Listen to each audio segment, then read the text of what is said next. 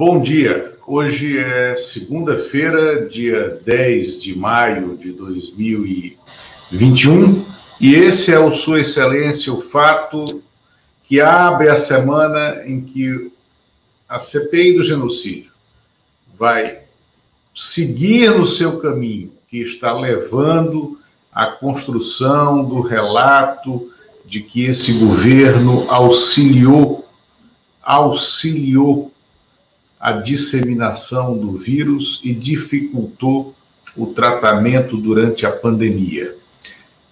Mas vamos falar inicialmente de uma questão que se coloca, que se impõe a partir de uma boa reportagem do jornalista Breno Pires no jornal O Estado de São Paulo sobre orçamento da União. Bolsonaro cria orçamento secreto em troca de apoio. Essa é a reportagem de ontem, que repercutiu bastante durante o dia.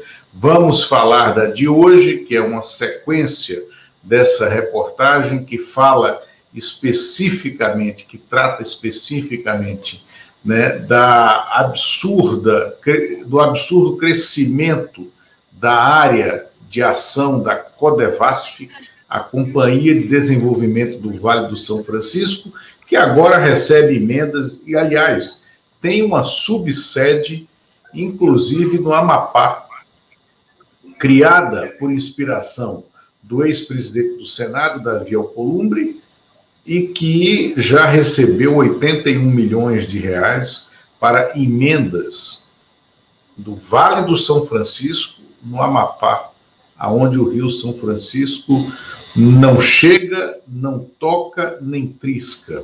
Mas a reportagem de ontem dá conta de que 3 bilhões de reais do orçamento geral da União foram reservados para despesas de compra e de, de contratação de é, é, é, tratores, né? verba do, do Ministério do Desenvolvimento Regional né? Ministério esse comandado é, pelo Rogério Marinho, desafeto do ministro é, do ministro Paulo Guedes da Economia, o que sugere a possibilidade, né, o que dá evidências de que o vazamento dessa, dessa distorção orçamentária é, na verdade, é, mais um movimento na briga entre os ministros né, é, entre os ministros Paulo Guedes e Rogério Marinho.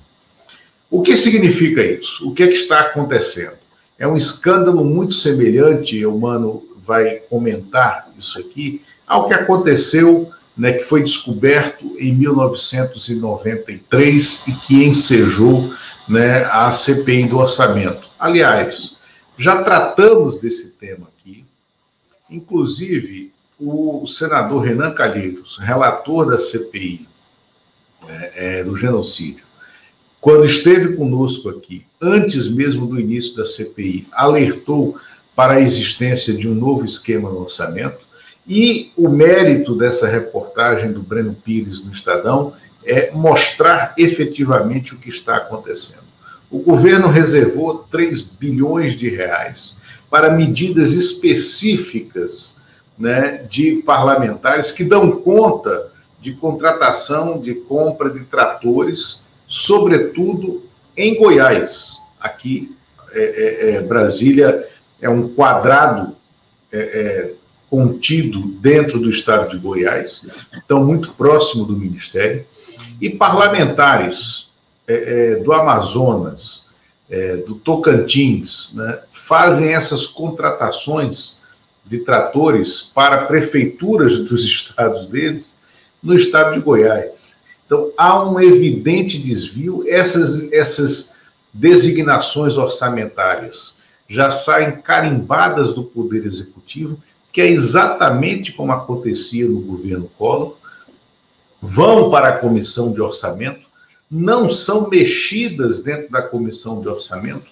O orçamento é aprovado, então, com aquela com aquele carimbo orçamentário que já foi acertado entre os parlamentares e o Poder Executivo na Secretaria de Orçamento, Né? Então, cabe ao, ao parlamentar que tem interesse naquela verba em que ela não seja tocada dentro do Congresso. E o que acontece? Os tratores são comprados com superfaturamento de até 200%, como é, narrou o, o Breno Pires. E a suíte, como a gente chama jornalisticamente, ou seja, a segunda reportagem publicada hoje, dá conta de que a Codevasf, Companhia de Desenvolvimento do Vale do São Francisco, que foi criada na ditadura militar e que é, é, dizia respeito exclusivamente a municípios que estavam é, em torno do Vale do Rio São Francisco e de seus principais afluentes, nos estados de Minas Gerais, Bahia, Pernambuco, Alagoas e Sergipe. É, paulatinamente, é, a área de influência da Codevasf foi sendo ampliada. No único governo que não houve ampliação foi no governo Dilma, né? mas é, o governo onde mais houve ampliação foi no governo Bolsonaro, já agora. E a Codevasf agora abrange uma área é, de 38% do território nacional, que, regiões que não são tocadas pelo Vale do São Francisco, que não são tocadas pelo Rio São Francisco, nem por seus afluentes. E no dia 16 de abril deste ano, foi inaugurado em Macapá, no Amapá, um escritório da Codevasf, em cuja inauguração esteve presente o Davi Alcolumbre, ex presidente do Senado, presidente da CCJ do Senado, e que já conseguiram colocar 81 milhões de dotação orçamentária do Ministério do Desenvolvimento Regional para obras da Codevasf no Amapá. É inacreditável. Né? Conseguiram puxar o Vale do São Francisco, inclusive, ao Distrito Federal, né? É, na, na formatação da Codevasf. Então, a, a, a Codevasf pode tratar de obras no Distrito Federal, né, aonde não passa. O, o, o Lago Paranoá não tem como contribuinte né, é, das suas águas o Rio São Francisco. Eumano Silva, estamos diante de, uma, de, uma no, de um novo escândalo do orçamento, porque a, a, o modus operandi é muito semelhante aquilo que aconteceu em 93. Bom dia. Bom dia, Lula. Bom dia vocês que nos acompanham. Olha, tem muita semelhança mesmo. É, acho que tem aí um. O, o Congresso, normalmente, ali, os escândalos mostram isso, eles buscam, ficam procurando novos filões, né? Onde o dinheiro escoa, escoa para as bases, escoa para essas esses contratos, essas compras superfaturadas, isso, isso é, é um pouco aí do histórico do Congresso aí, podemos falar desde a redemocratização, que é quando o, o orçamento passou a ser controlado efetivamente pelo Congresso. E nisso que surgiu a comissão de orçamento, é, daqueles moldes em que virou o escândalo dos anões, que tinha como figura central João Alves, um parlamentar do PFL da Bahia, mas que tinha ali vários outros era que tinha, envolvia vários outros partidos, MDB principalmente, é, e isso hoje tem semelhança. Agora, numa parte dessa, desse escândalo de agora, já foi revelado no final de janeiro. O próprio Estadão publicou é, a, as planilhas que, que já existiam na, na, que já existiam dentro do governo, que já que, e aí já aparecia o nome do, do Rogério Marinho. É, então, assim, o que surge agora é a execução disso. O que surge agora são esses tratores novos. Agora, esse modelo da, vamos chamar de compra, é, de, da, da, do apoio parlamentar, de troca é, de verbas pelo apoio, isso é da eleição do Arthur Lira e do Rodrigo Pacheco. Essas planilhas dessa distribuição de dinheiro estão desde o final de janeiro. Agora surge a execução. E aí é bom lembrar também que no Senado a própria oposição foi contemplada com parte dessa grana via Davi Alcolumbre. Que dessa parte do dinheiro do Alcolumbre, ele distribuiu isso, inclusive, com a oposição. Então, a oposição também vai precisar dar lá suas explicações no Senado sobre como isso foi feito e que termos isso, isso foi feito. É, me chama muita atenção o fato de estar com o Devasf. A Devasf, como você falou, ela, ela é, um, é um órgão da ditadura e que serviu durante aquele período de governo Sarney até o início ali, era muito, era cabide de emprego do PFL, era cabide de emprego do Antônio Carlos Magalhães, principalmente, que era governador da Bahia, depois ministro, senador, ele era muito influente na Bahia. O presidente da Codevasf era sempre indicado ou pelo Antônio Carlos Magalhães ou pelo Marco Maciel. Era uma, uma espécie de capitania hereditária do PFL né, da Bahia e de Pernambuco. E de Pernambuco. Pois é, exatamente isso. Então, a Codevasf, agora, de repente, ela surge super turbinada, né, super reforçada com essas verbas todas, e aí tem esse projeto todo. Isso faz parte do projeto político do Rogério Marinho, isso que, em ter essas verbas, ter o controle sobre isso, ele que tem ambições políticas no Rio Grande do Norte. Isso faz parte do projeto do Bolsonaro de controle do Congresso, e isso faz parte do, do, do, do projeto também do Centrão, que é quem domina essas relações entre o Bolsonaro e o Congresso. Agora, eu não acredito que isso vá levar a grandes investigações, a grandes desdobramentos, viu, Lula? Talvez essa questão do superfaturamento dos tratores é, aí sim podemos ter aí um escândalo. Agora, no restante, o Congresso, o Congresso decide o que fazer com essas verbas de última instância, e aí eles próprios mudam essas regras, eles próprios mudam a lei orçamentária todo ano. Então, acho muito difícil que isso é, se desdobre aí alguma investigação que tenha algum efeito concreto.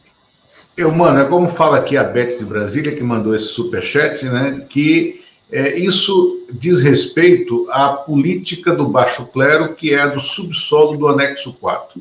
Para quem não conhece Brasília, o anexo 4 é um dos prédios anexos é, do, do, da Câmara dos Deputados, aonde é, está a maioria dos gabinetes parlamentares, né, e o subsolo do anexo 4 é justamente o local onde existem algumas salas, algumas são reprografia e a área de, de TI, né? mas ali tem algumas salas de é, é, assessoramento técnico. E naquele assessoramento técnico estão os especialistas né, que conseguem fazer essas manipulações orçamentárias. É exatamente isso, Beth. E como você falou, mano, pode não dar em nada.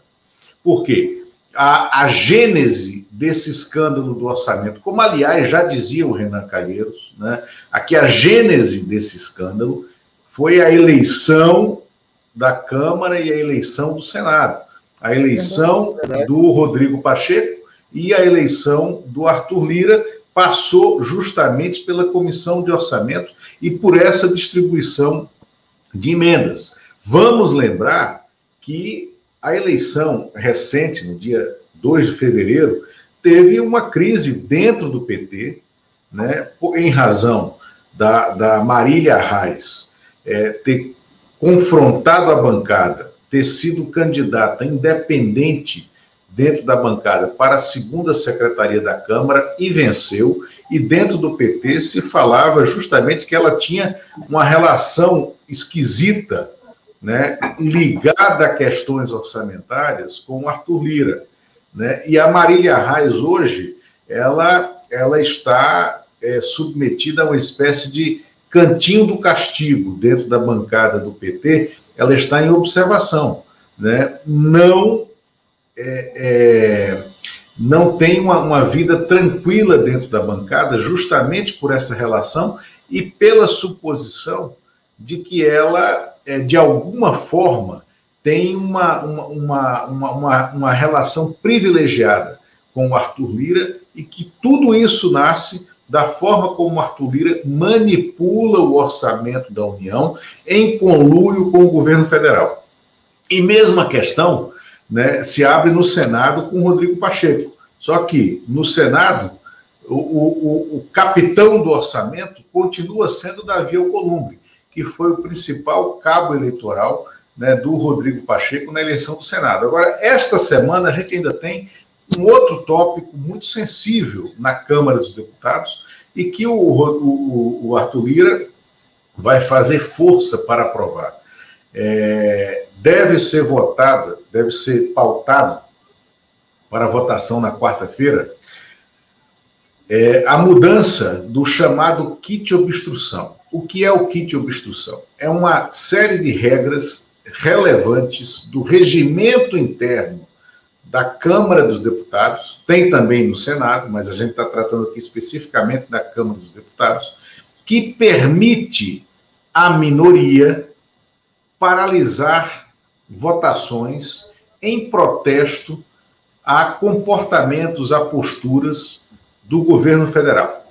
O kit obstrução, né, como é assim chamado, ele vem sendo usado pelas minorias desde a Constituinte, quando o regimento é, é, interno da Câmara dos Deputados foi refeito e permitiu a atuação da minoria.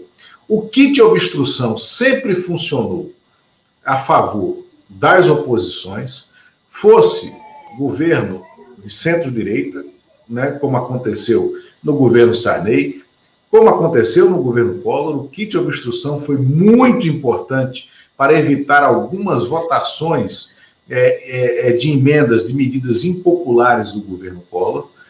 No governo Fernando Henrique, ele funcionou nas mãos é, da oposição mais à esquerda e foi muito relevante em alguns debates legislativos, como a lei de cabotagem, né, que permitiu é, é, é o funcionamento né, de, de diversas ações de, de, de, armadores internacionais em portos brasileiros, né, na questão da, da, da, da reafirmação né, da lei do petróleo, né, é, nas privatizações, né, em diversos momentos, o kit obstrução foi fundamental para fazer o governo federal descer do pedestal e negociar dentro do Congresso politicamente, negociar politicamente, não usando verbas orçamentárias.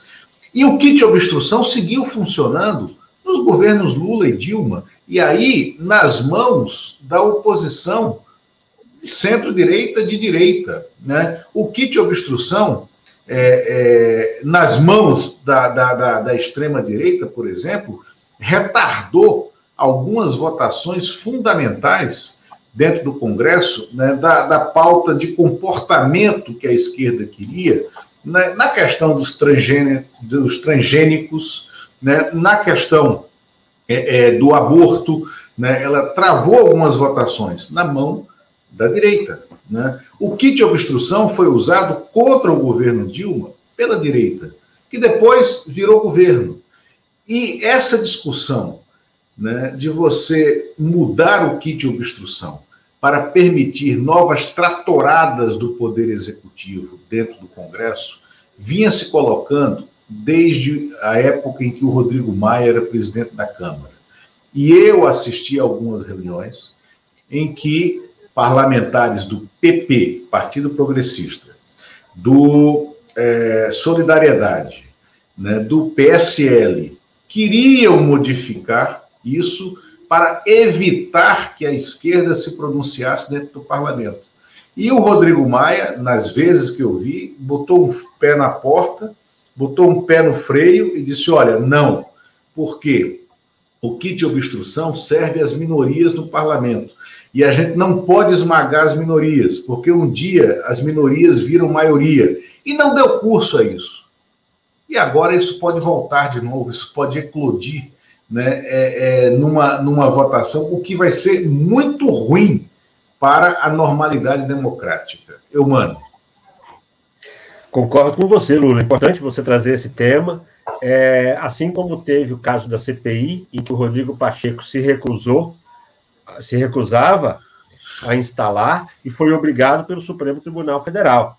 São instrumentos da maioria que a Assembleia Nacional, da minoria, que a Assembleia Nacional Constituinte é, é, consagrou para a atuação no Congresso. Isso tem sido de grande importância, isso não impediu que o Congresso aprovasse muito do que, do que os governos quiseram. Vamos lembrar que o Congresso aprovou o Plano Collor, que era um plano que tirava dinheiro dos brasileiros, sabe, que, que secava a conta dos brasileiros, as, as contas bancárias. É, o Fernando Henrique Cardoso aprovou muitas mudanças na Constituição, É, Lula aprovou uma reforma de previdência, sabe? Você teve várias. A, a, as oposições sempre agiram e nem por isso os governos deixaram de governar. Agora, o que o governo está querendo, com isso, o que o, o Arthur Lira está querendo, é dar para o Bolsonaro um instrumento que nenhum presidente teve, que é essa possibilidade de tentar usar a expressão que está bem atual agora, né? Tratorar o plenário do, do, da Câmara com com as propostas e sem essa possibilidade regimental da oposição postergar, a oposição segurar, argumentar, disputar ali na, na, no plenário, né, Lula? A gente que conhece bem ali o plenário, fica disputando ali no, no microfone do plenário, como é que obstrui, como é que pede uma questão de ordem, tudo isso são instrumentos da minoria. Não se deixa governar isso, mas governa-se escutando a minoria naquilo, na, na, naquelas questões mais fundamentais. Então é um passo muito ruim o Arthur Lira dá, não é, não é surpresa, porque o Arthur Lira é um, um aliado é, um aliado incondicional até o momento do Bolsonaro, ele tem agido alguns movimentos que ele fez, relativizando isso um pouco, mas ele é um aliado forte. Isso aí talvez seja uma das, seja uma das maiores demonstrações, porque a quem mais interessa esse é, essa mudança no, no regimento, da, do chamado kit obstrução, é o governo Bolsonaro, para atropelar a oposição, que é francamente minoritária na Câmara, principalmente. Não, isso. A oposição não consegue reunir mais do que 135 votos é, na Câmara dos Deputados. Ela é muito pequena, é, é, é talvez é, nunca tenha havido, desde o governo Collor, é, uma, um tratamento, um, uma, uma, um governo tão monolítico, né? É, e essa, neste momento, isso não acontecia, né, mesmo no governo Bolsonaro, no início do governo Bolsonaro, esse fenômeno foi consolidado com a ascensão do Arthur Lira pela maneira é, é, é, muito autoritária com a qual ele vem exercendo a presidência da Câmara. É fundamental ressaltar esse, plan, esse ponto. O que o Arthur Lira fez na semana passada desmontando a comissão da reforma tributária, né, que já cujo que reforma tributária que já vinha sendo discutida há três anos, né, pelo e não é fácil, ah, é muito tempo para discutir uma reforma tributária, não é muito tempo. Reforma tributária não olha, né, é, o momento atual, ela olha para frente, né, e a, a comissão que vinha sendo conduzida em torno do relatório do, do, do, do deputado é, Aguinaldo.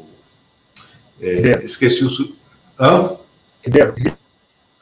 Isso, Aguinaldo Ribeiro, né, da Paraíba. Ela já tinha tido uma, uma ampla discussão com os estados, com os principais municípios, com diversos atores do meio empresarial, com atores do meio sindical. Então, vinha se construindo um relatório muito é, interessante, muito diverso, né? e ela foi esquecida, ela foi cancelada pelo Arthur Lira, porque ele quer fazer a reforma tributária dele, leia-se, a do Paulo Guedes, que é uma reforma tributária micro, né? na verdade é a união de PIS e COFINS, né? e uma ampliação regressiva da base tributária da cobrança de impostos, que pode levar à criação de uma nova CPMF. Né? Isso por imposição do Arthur Lira. E aí, diga-se, vai ser muito importante ter o kit obstrução né, é, em funcionamento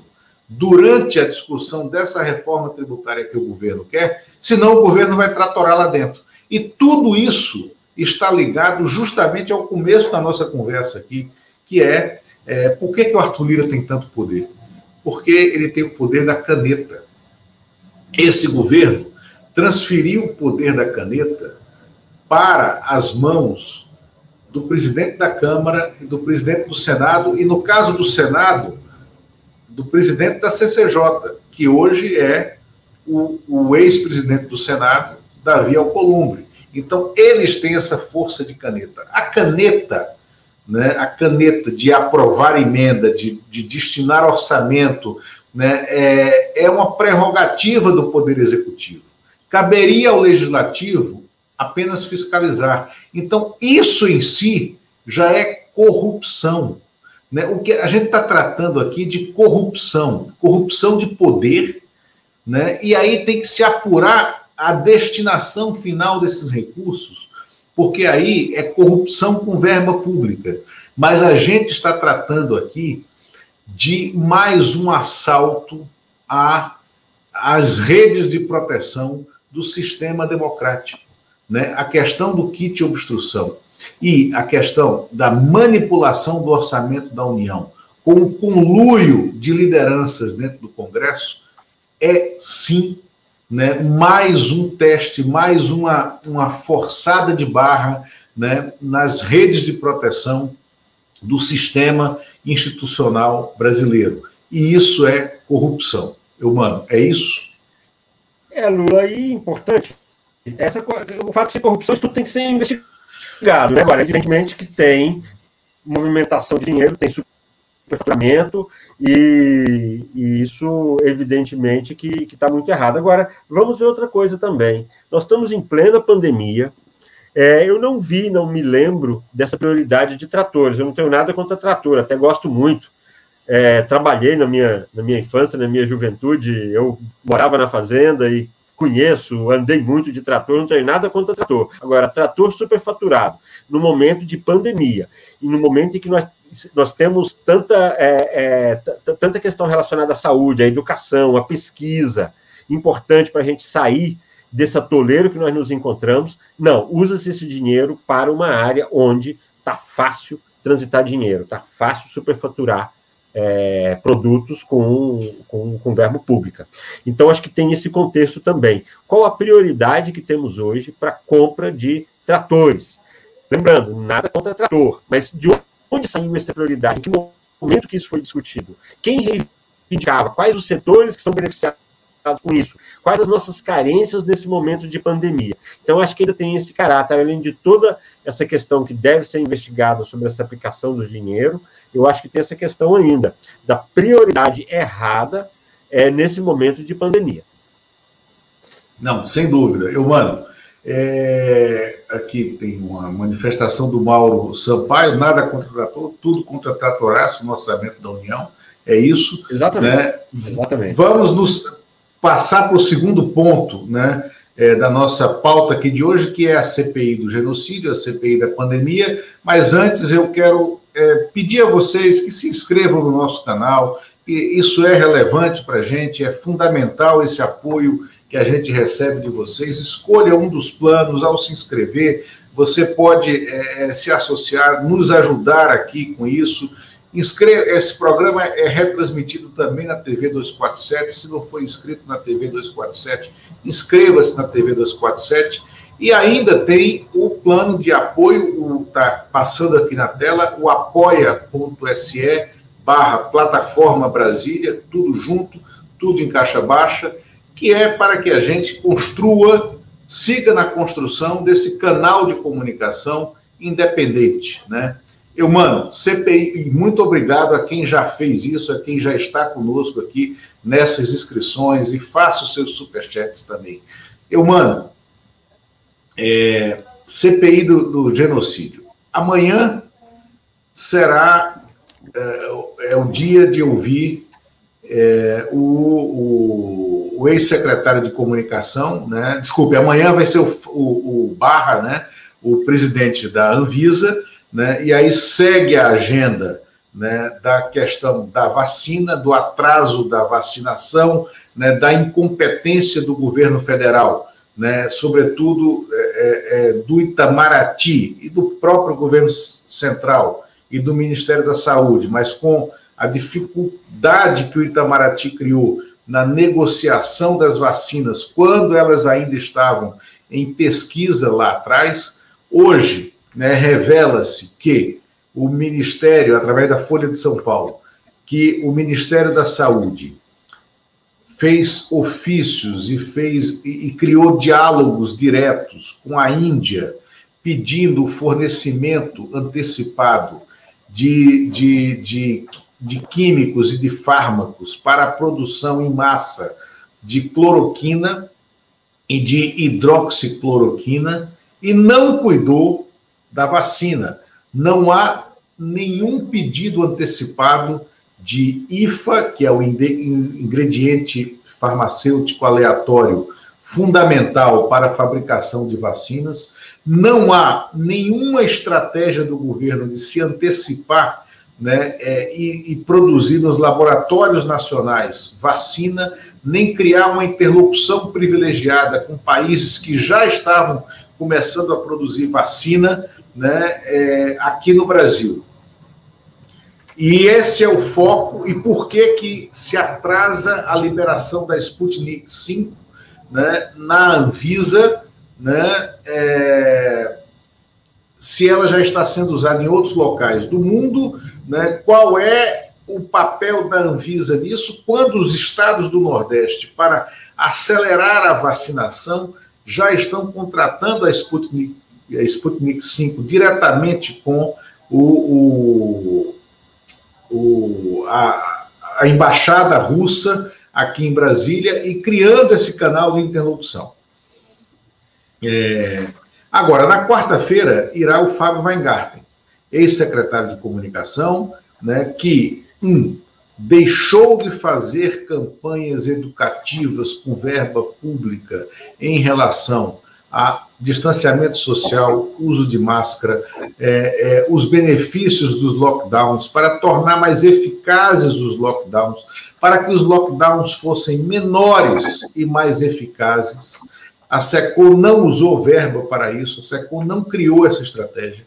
A SECOM criou campanhas ufanistas, campanhas que não tinham utilidade prática em meio à pandemia e distribuiu os recursos da publicidade oficial com os veículos amigos. Esse é um ponto.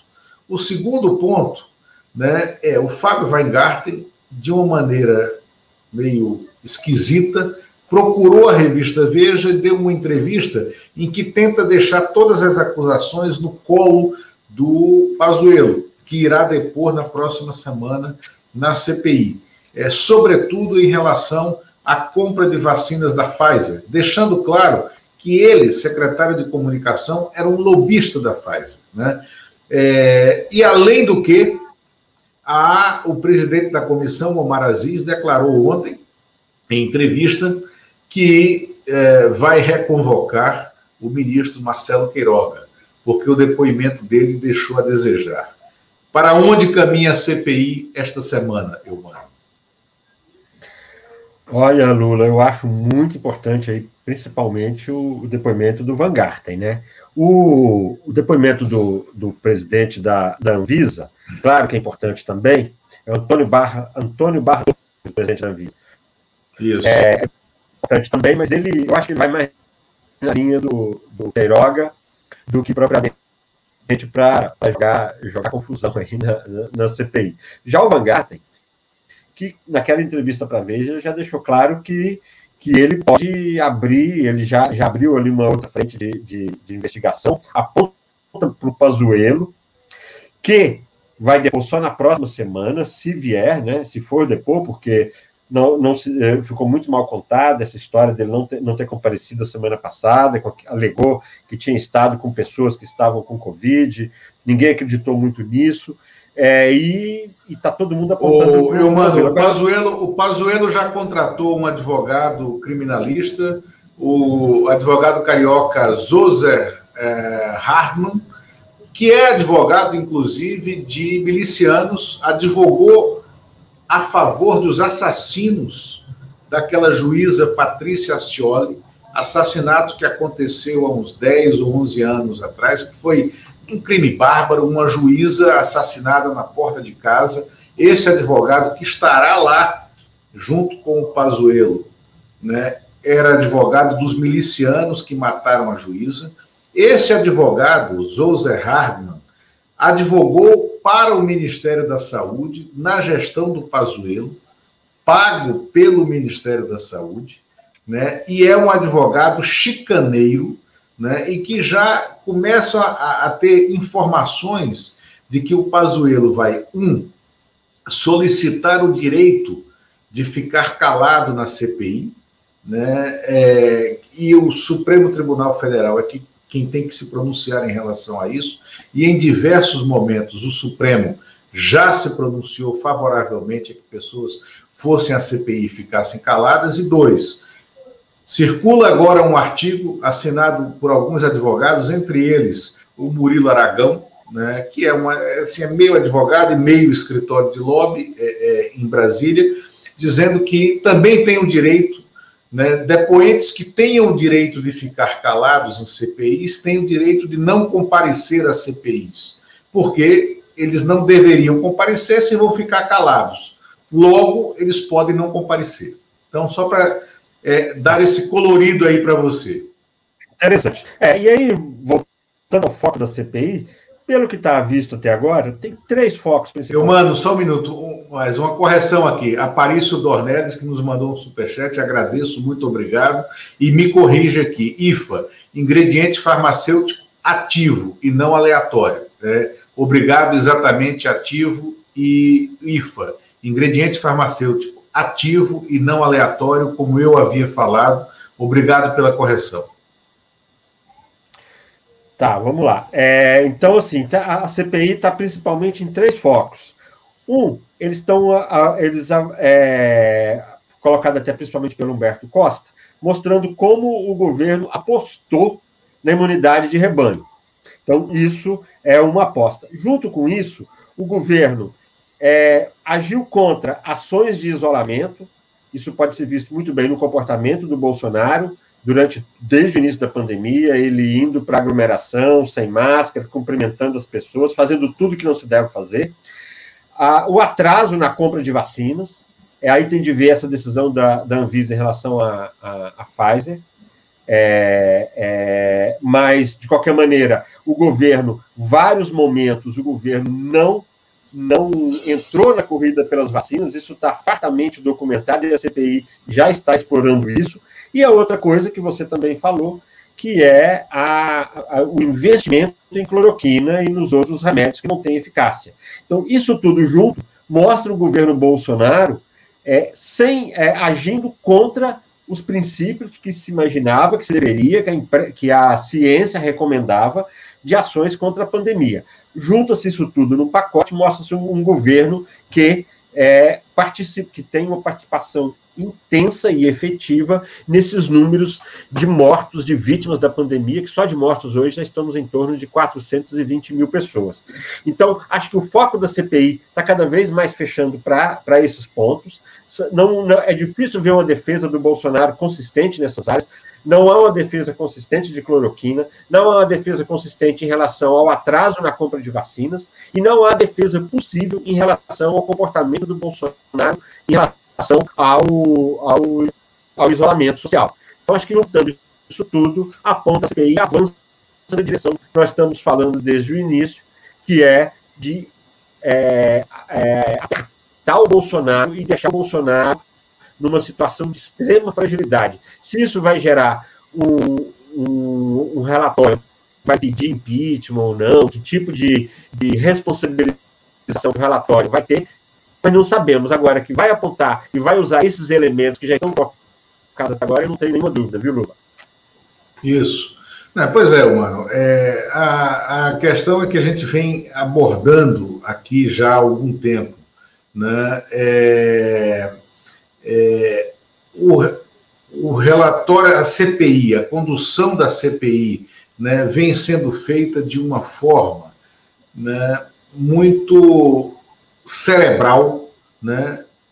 necessário que isso seja feito, porque CPI, por definição, não tem obrigação né, de, de.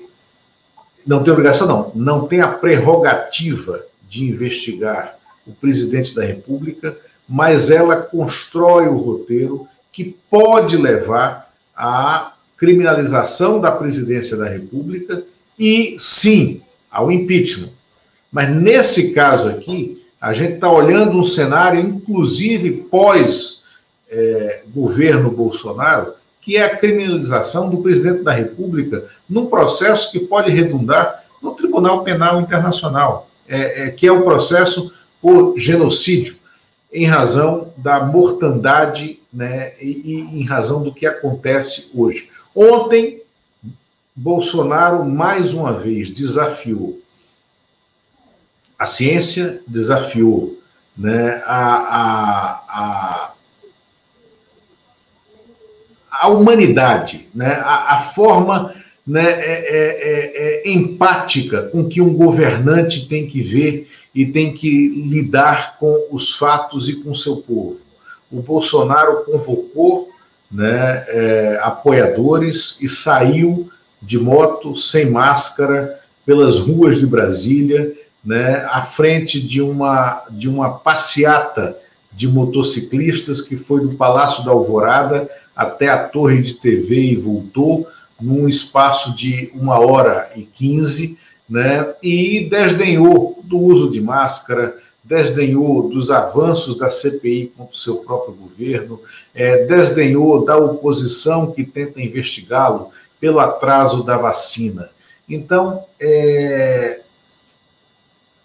é um presidente criminoso, é um presidente que precisa ser investigado, como vem sendo, né? é um presidente que precisa ser detido pelas instituições que vêm tentando detê-lo, e é um presidente que está construindo contra si um rol de acusações possíveis, entre elas a acusação de genocídio.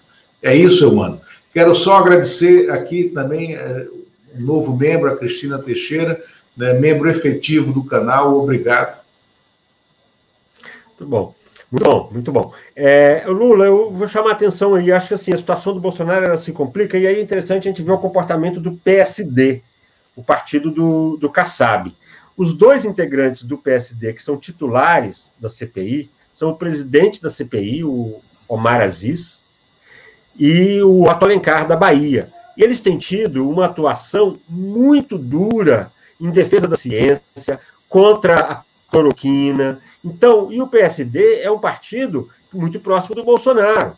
É, então, isso mostra, eu acho, acho que a gente pode, pode, pode concluir aqui, pode observar aqui, que o PSD está fazendo esse movimento contra o Bolsonaro, ele é um movimento, Lula, lembra um pouquinho, guardado as proporções, aquele movimento do Bisol, que você já falou aqui, na CPI do PC Farias em que o, o Espiridião Amin indica o Bisol, que era da, que era da, o Zé Paulo Bisol, que era senador do Rio Grande do Sul, do PSD, era da oposição ao, ao Collor, e o Espiridião Amin, que era da situação, indica, por uma, por uma questão regional, indica um senador da oposição. E agora, esses dois senadores, que são muito experientes, muito preparados, e eles têm tido um papel importante na CPI. Então, como conclusão política, eu acho que vale a pena observar o movimento desses senadores e como o PSD está agindo lá. Vamos lembrar que o Lula, ex-presidente Lula, está atuando nos bastidores fortemente junto ao Centrão, o PSD é um dos principais partidos do Centrão, agindo para montar os palanques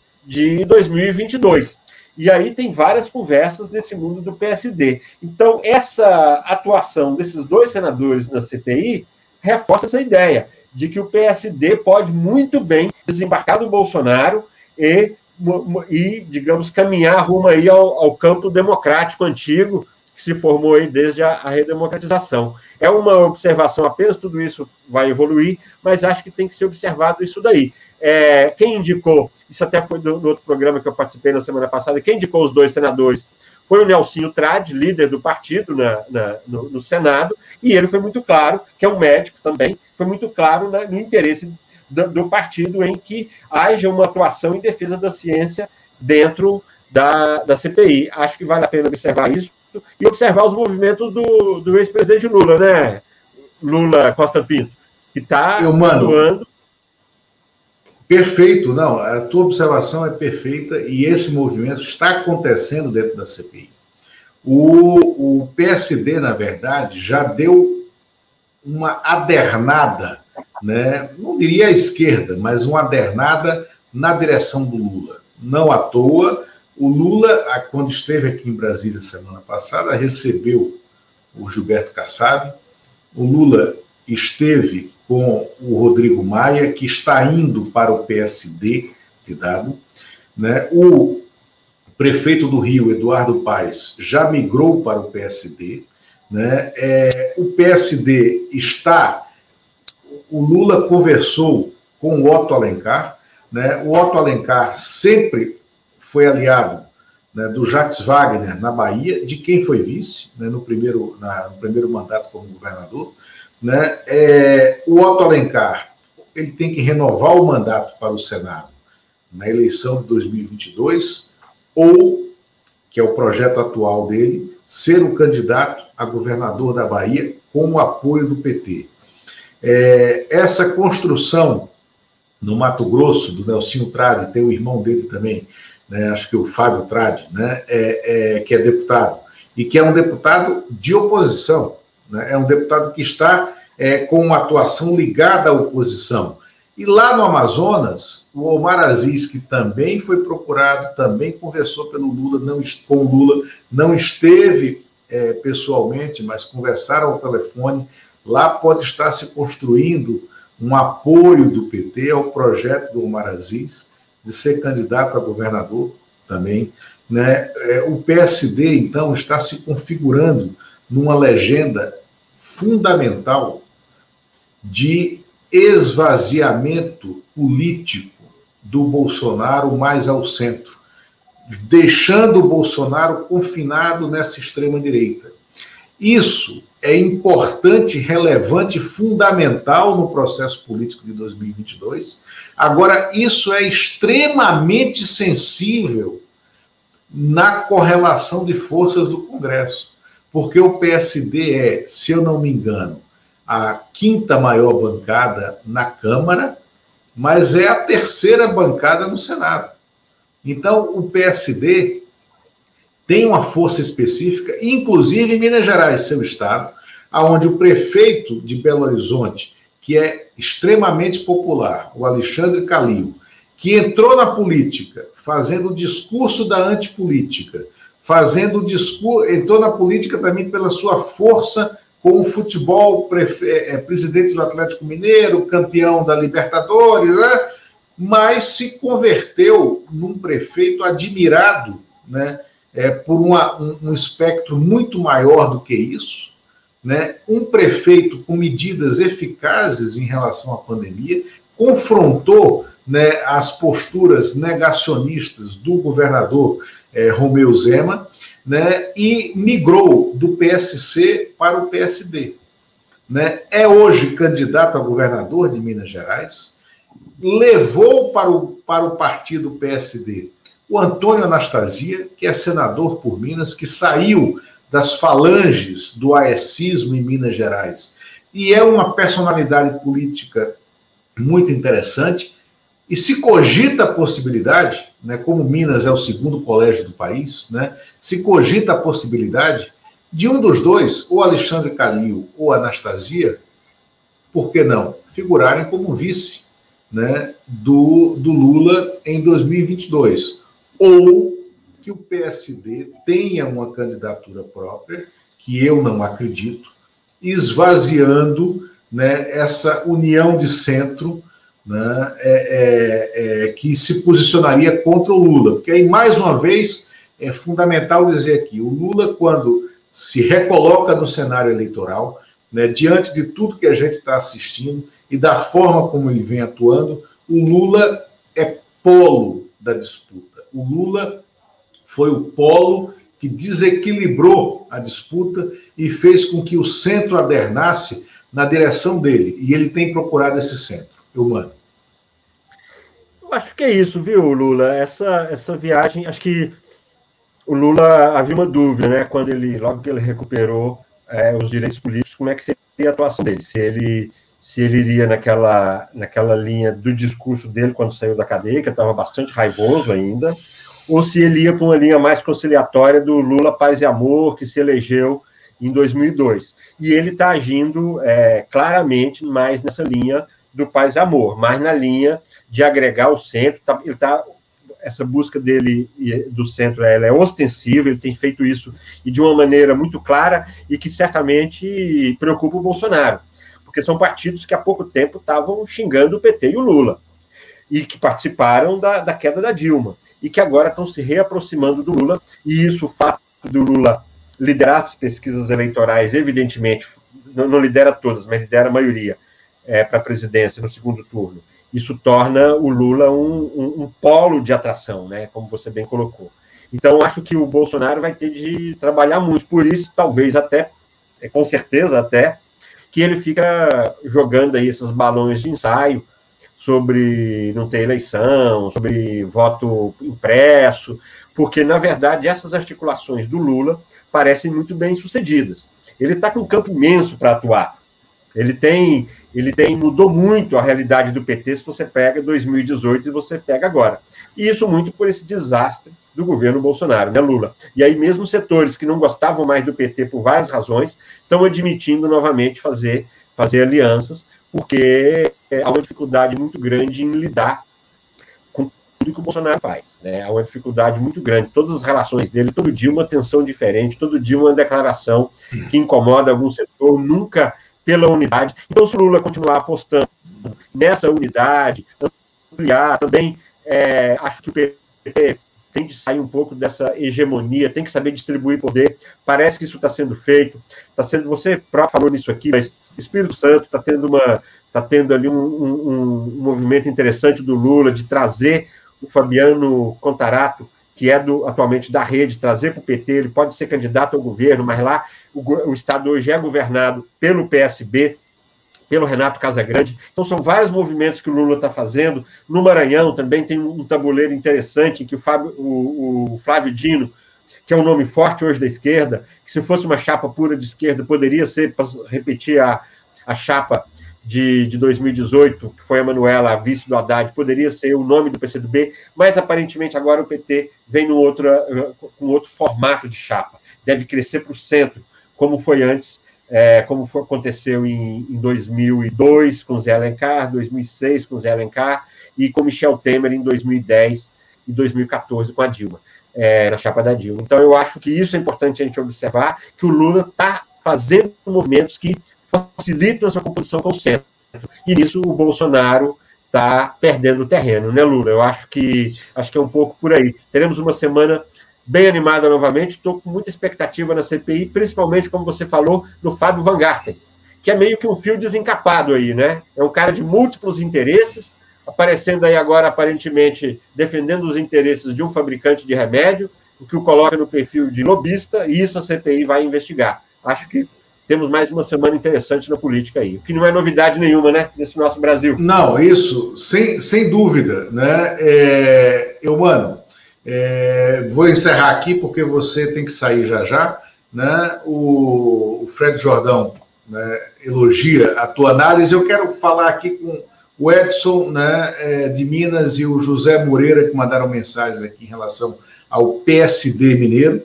Né, é, que o, um, o Anastasia que levou o Calil, na verdade o Calil já estava se constituindo como candidato, quando aí há a união entre os dois, porque o Anastasia pode inclusive não disputar nada, né? E sair da vida pública e voltar para é, é, é, a vida universitária de professor e advogado, né, que era o caminho original dele. Né? E o Denilson coloca, é, é desculpa, o José Moreira, diz que duvida né, é, que o relator do impeachment, Anastasia, né, ou o Calil, né, podem aderir a uma candidatura do Lula, já diz que não, o Lula está construindo esse caminho, sobretudo em Minas. Ele já delegou inclusive ao Haddad, que fizesse essa operação mineira diretamente, né, quando ele não puder fazer a conversa. Né? E no caso do, do, do Fábio Faria, né, é, isso é a questão do Rio Grande do Norte é, é, é um ponto à parte, né? porque o, o Estado é governado pela, pela Fátima Bezerra, muito próxima do Lula. É, ali no Rio Grande do Norte, o candidato do governo né, será o Rogério Marinho, né, é, que é o ministro que comanda essa operação do orçamento e que é o adversário do Paulo Guedes hoje dentro do governo. E sem dúvida, o Lula vem construindo esse caminho que o Mano falou, esse caminho de olhar para o centro, de caminhar para o centro, né? É, e na prática, eles, o que o Lula fez aqui na semana passada foi construir na prática o que ele escreveu na carta aos brasileiros de 2002, né? Ele mostrou o seguinte: eu não sou ameaça a nada do ponto de vista democrático, a nada do ponto de vista das liberdades individuais e a nada do ponto de vista das liberdades econômicas. Né? Eu sei fazer política ouvindo todos os lados. Ele não falou isso, ele executou uma agenda né, cuja leitura é essa. Né? É isso, mano? É isso. Agradecer o comentário aí do, do Fred Jordão e lembrar que também a observação que eu estou vendo aqui do José Moreira é que ele viu a entrevista do Calil, que é mais fácil ele é mais fácil ele tatuar um escudo do Cruzeiro, ele é atleticano, ele é presidente do Atlético, do que usar um broche do PT. Pode ser. Agora, essas movimentações partidárias, o Calil é de declarações, declarações fortes assim, é, pode ser. Agora, a política ela é, ela é muito dinâmica, né? Ela, ela, ela movimenta E também sobre o Faria, que o, que o Oliver fala, que está com o Bolsonaro até o fim. Olha, isso, isso é. O Fábio Faria é um personagem menor, né? O Fábio Faria, embora esteja nisso, mas ele está numa situação muito, muito própria, e a movimentação dele, assim, ele não é um personagem da, da dessa grande política que, que a gente está falando aqui. O Lula falou mesmo no Rio Grande do Norte, a posição dele muito, muito relativa. É, então, Lula, eu estava me despedindo aqui do, do, pessoal e de você, agradecer aí a, a todos que no, nos acompanham. Como todos já sabem aqui, eu estou aqui agora e também na, na TV Democracia. Então, fico nessa, nessa correria, pois não, Lula?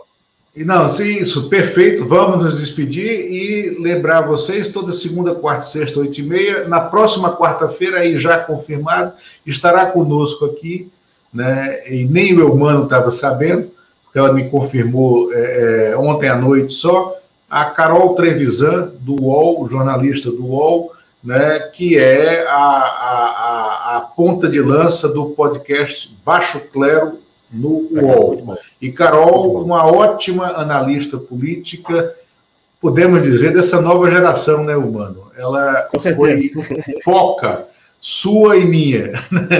Obrigado, é. um grande abraço, até logo. Né? E quem não se inscreveu, por favor, se inscreva, ajude-nos, apoie-nos. Né? Entre na plataforma apoia.se barra plataforma Brasília. Obrigado, até logo, até quarta-feira. Até logo, logo, Até.